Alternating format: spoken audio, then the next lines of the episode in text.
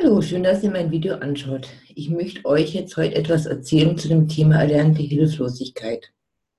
Wie entsteht eine erlernte Hilflosigkeit?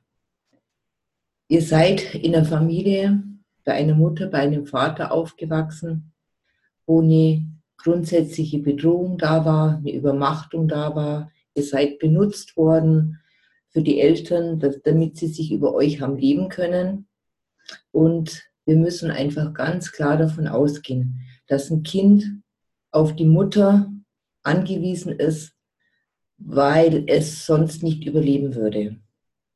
Und ihr erlebt jetzt als kleines Kind Situationen, wo ihr permanent gemaßregelt worden seid, wo ihr geschimpft worden seid. Ihr habt irgendwas versucht. Es ist ein Konflikt aufgetreten ihr habt kindgerecht versucht, da irgendwas zu machen, ihr seid nicht durchgekommen, ihr seid klein gemacht worden, euch ist jede Fähigkeit abgesprochen worden. Und dann kommt nochmal so eine Situation, ihr probiert es wieder, kann auch zum Beispiel im Spielen sein, ihr wollt einen Turm bauen. Und dann kommt der Vater oder die Mutter daher, ach, das kannst du nicht und ich mache das für dich. Zum Beispiel. Und so lernt ihr über die Zeit hinweg, ähm, ich kann das nicht. Ihr probiert es vielleicht nochmal, dann werdet ihr älter, ihr habt irgendwo einen Konflikt mit Freunden, ihr versucht es zu regeln. Auch da werdet ihr abgeschmettert, ihr scheitert komplett. Und irgendwann kommt ihr in das Gefühl, ich kann das sowieso nicht, ich schaffe das nicht, ich gebe auf. Ihr kennt das Gefühl als Kind, ihr habt keine Chance gehabt, die Eltern waren stärker, mächtiger, ihr habt die Kraft nicht gehabt, weder seelisch noch psychisch euch gegen irgendwas zur Wehr zu setzen.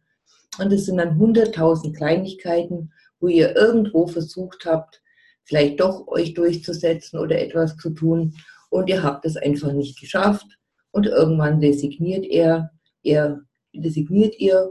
Und so lernt ihr Stück für Stück, ich bin hilflos, ich bin ohnmächtig, ich habe keine Chance nicht, ich kann nicht bewirken in der Welt alle anderen sind besser, stärker, erfolgreicher wie ich, also gebe ich auf und ihr macht euch kleiner. Ihr habt immer das Gefühl, ihr seid es sowieso nicht wert.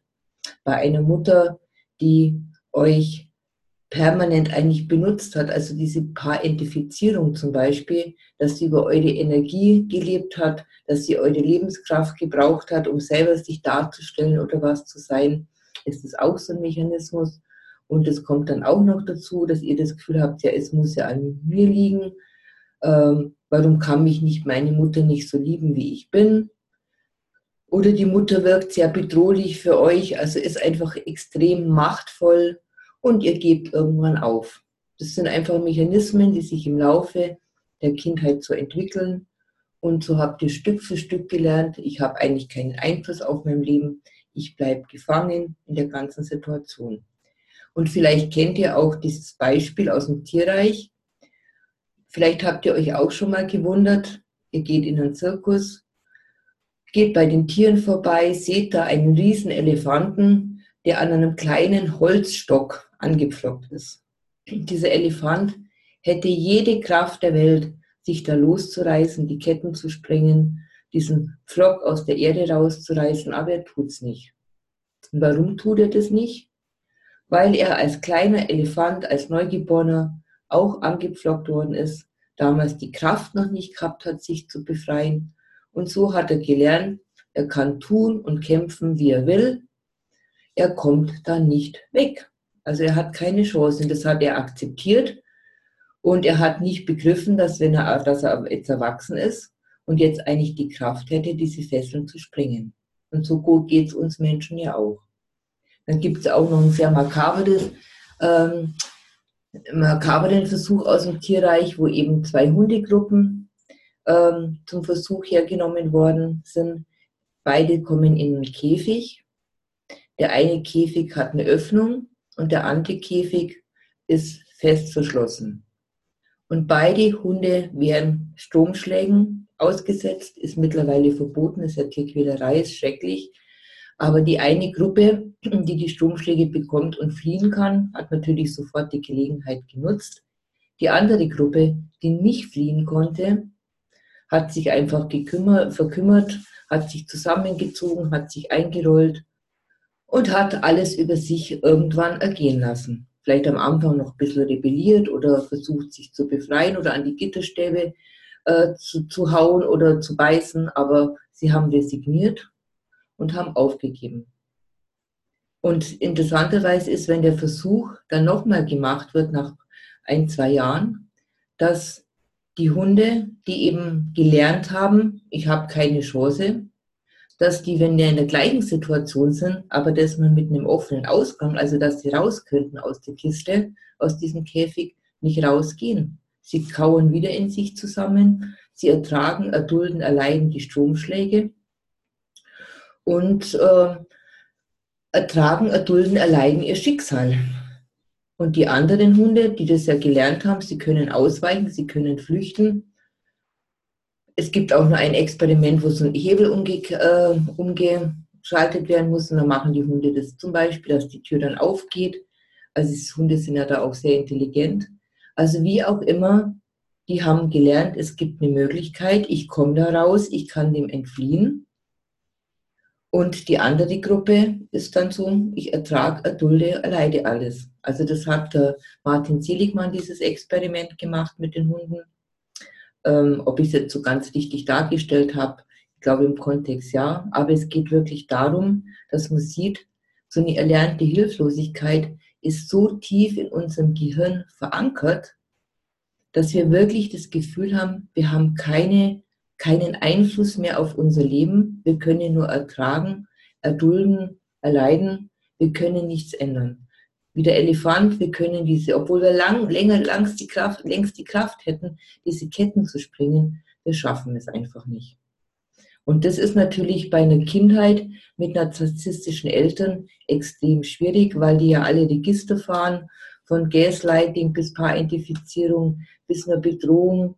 Und das ist auch meiner Sicht nach so das Thema, warum wir, auch wenn wir erwachsen sind, uns so schwer tun, uns wirklich von den Eltern komplett abzunabeln. Weil dieses Grundgefühl, wir brauchen die Mutter zum Überleben oder den Vater, wie es auch immer war, wie sie es konziliert hat. Wir würden alleine nicht überleben. Dieses Grundgefühl ist so stark in uns noch da. Da ist dieses innere Kind, was immer noch das Gefühl hat, wenn ich mich ganz von der Mutter abwende, das ist sehr unbewusst, dann kann ich nicht überleben. Und darum halten viele dann doch noch so fest oder setzen sich wirklich bei pathologisch-narzisstischen Müttern oder Borderlinern. Es ist ja nicht nur Narzissmus, es gibt ja viele Facetten von, von äh, Persönlichkeitsstörungen. Bleiben sie in dem Gefüge drin oder später auch in Partnerschaften, weil diese erlernte Hilflosigkeit, diese enorme Ohnmacht uns so gefangen, gefangen hält. Wir sind einfach so programmiert und das sieht man ja auch, es sind ja auch Beweise durch die Hirnforschung, dass in den ersten Lebensjahren eigentlich die neuronalen Verknüpfungen im Hirn gebildet werden. Und es ist dann einfach eine Prägung, die ein Leben lang irgendwo anhält, wo wir zwar dagegen steuern können und so nach und nach neue Verknüpfungen schalten, aber das ist natürlich ein Prozess. Also wir treten in die Welt quasi, dass, dass im Hirn bestimmte Regionen nicht verknüpft sind, dass wir die ganzen Möglichkeiten gar nicht bilden haben können und darum in diesem Kontext bleiben, wir sind machtlos, hilflos und wir sehen keine Möglichkeiten. Aber die gute Nachricht ist, man kann es später lernen. Es ist sehr wahrscheinlich anstrengender, aber es ist dann ein bewusster Prozess und wir können aus dieser Hilflosigkeit wirklich rauskommen. Und da ist halt auch ein ganz wichtiger Schritt diese innere Kindarbeit. Und da mich ja immer viele fragen, ja, wie komme ich denn mit dem inneren Kind in Verbindung? Wie kann ich denn das spüren oder wie kann ich damit umgehen? Denkt doch einfach mal dran, wenn ihr ein Kind irgendwo sehen würdet, was verzweifelt auf der Straße sitzt und weint und irgendwie total hilflos auch ist, was würdet ihr da tun? Ihr würdet es trösten, ihr würdet mit ihm reden, würdet es in den Arm nehmen, ihr würdet Unterstützung geben, Hilfe ist bei der Hand nehmen, irgendwas äh, in die Wege leiten, als Erwachsener jetzt, dass dem Kind geholfen werden kann. Und auch allein nur zu trösten oder hinzuschauen und zu fragen, was ist los, wie geht's dir? Allein das ist schon ein wichtiger Schritt. Also denkt einfach daran, wie kann ich, wie könnt ihr euch eurem inneren Kind nähern? Wie würdet ihr mit einem anderen Kind umgehen? Oder wie geht, geht ihr mit eurem eigenen Kind um? Das ist auch ein ganz, ganz ein wichtiger Hinweis. Ja, das war jetzt ein Thema, was ich euch zu der ähm, erlernten Hilflosigkeit sagen wollte. Es ist nicht aussichtslos, man kommt daraus. Und ganz wichtig eben die innere Kindarbeit. Und vor allem seid liebevoll, seid gnädig mit euch. Wenn ihr merkt, ihr fühlt, fühlt euch jetzt wieder total hilflos, bitte macht euch nicht noch mehr Druck, verurteilt euch nicht, sagt, ich habe es so gelernt. Ich hatte damals keine andere Chance, ähm, sonst wär, hätte ich nicht überlebt. Also ihr habt für euch die bestmögliche äh, Lösung damals gesucht. Die funktioniert zwar jetzt nicht mehr, aber damals hat es funktioniert, dass ihr überlebt habt. Und das ist einfach so wichtig, das klar zu bekommen und auch wirklich eben einfach nochmal zu schauen, welche Prägung, was hat die Mutter wirklich gemacht. Da gibt es ja eben auch ganz viele verschiedene Strategien, wo die Mütter gefahren sind. Und ähm, was hat die wirklich gemacht? Was hat mich in diese Situation gebracht, dass ich mich hilflos und ohnmächtig fühle? Und seid sicher, ihr habt als Kind versucht, da was zu ändern, soweit es euch als Kind halt möglich war. Aber wie hättet ihr gegen erwachsene Eltern angehen können? Also es war ja, ihr habt ja die Chance gar nicht gehabt. Und vor allem als Kind äh, nimmt man ja die Mutter so an, wie sie ist, weil wir überleben wollen. Wir haben ja keine Chance gehabt.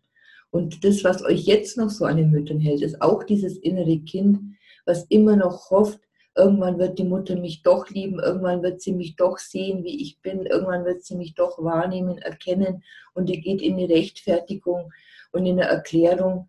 Sie wird es nicht können. Sie hat es selber wahrscheinlich nicht gelernt. Sie hat selber ihre extremen Prägungen gehabt, was jetzt nichts entschuldigt, aber es erklärt halt manches. Aber ihr habt jetzt die Chance, da auszusteigen und euch da rauszuarbeiten und eurer eurer Kraft, euer Potenzial, eure eigene Macht wieder aufzunehmen.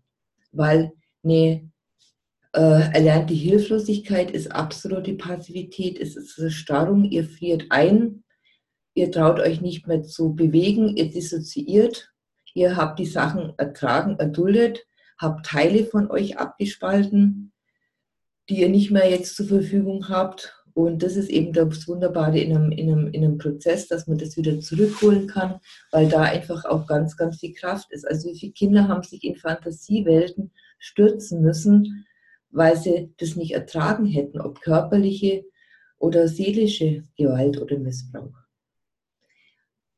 Wenn ihr Fragen habt, schreibt sie einfach unten in die Kommentare oder über meine Homepage. Ich verlinke die unten. Schreibt mich da einfach an. Es ist ein schlimmes Thema. Ihr seid da sehr, sehr geprägt worden und seid wirklich gnädig, liebevoll und vorsichtig mit euch selber. Und bitte keinen weiteren Druck machen und ver verurteilt euch nicht selber, wenn ihr irgendwas nicht schafft oder wenn ihr in der Ohnmacht seid. Geht auf den Weg, dass ihr eure Kapazität, eure Macht, eure Anteile wieder zurückholt und dieses innere Kind in euch heilt. Alles Liebe und Gute, eure Beate Pupp. Tschüss!